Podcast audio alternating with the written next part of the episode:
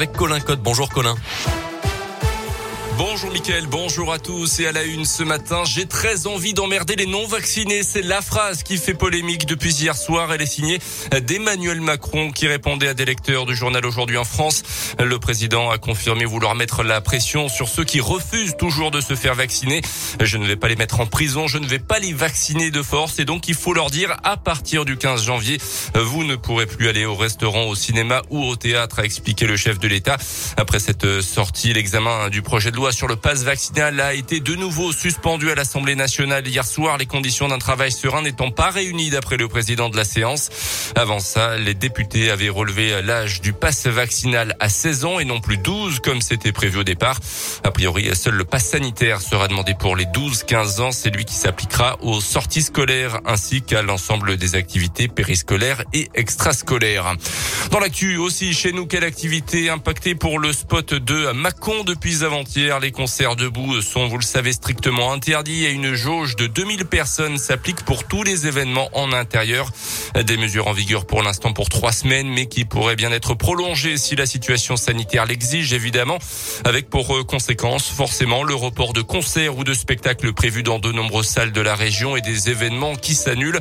Euh, c'est le cas par exemple en Saône-et-Loire, au spot de Mâcon, où les équipes tentent de faire face à ces nouvelles restrictions sanitaires et l'incertitude qui va avec.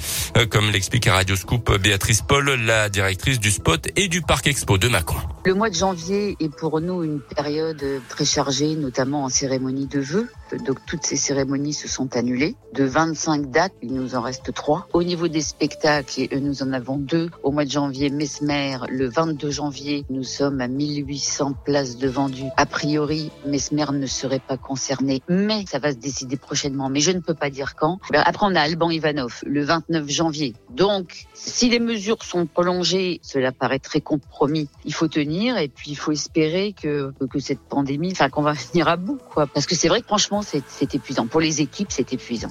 Le spot de Macron met à jour en temps réel les informations sur son site internet. Du côté d'Interexpo, par exemple, à Bourg-en-Bresse, le spectacle de Jérémy Ferrari prévu le 13 janvier est pour l'instant maintenu.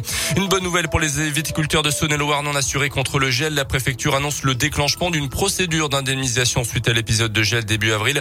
Euh, pour être éligible, les dommages aux récoltes subies et reconnues doivent représenter une perte supérieure à 30% de la production.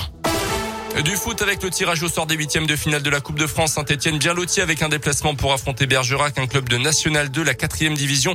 Plusieurs chocs entre eux. Ligue Club de Ligue 1, Lens qui a sorti Lille jouera contre Monaco, assure également euh, Paris Saint-Germain contre l'OGC Nice, Nantes, Brest ou encore Marseille Montpellier. Merci.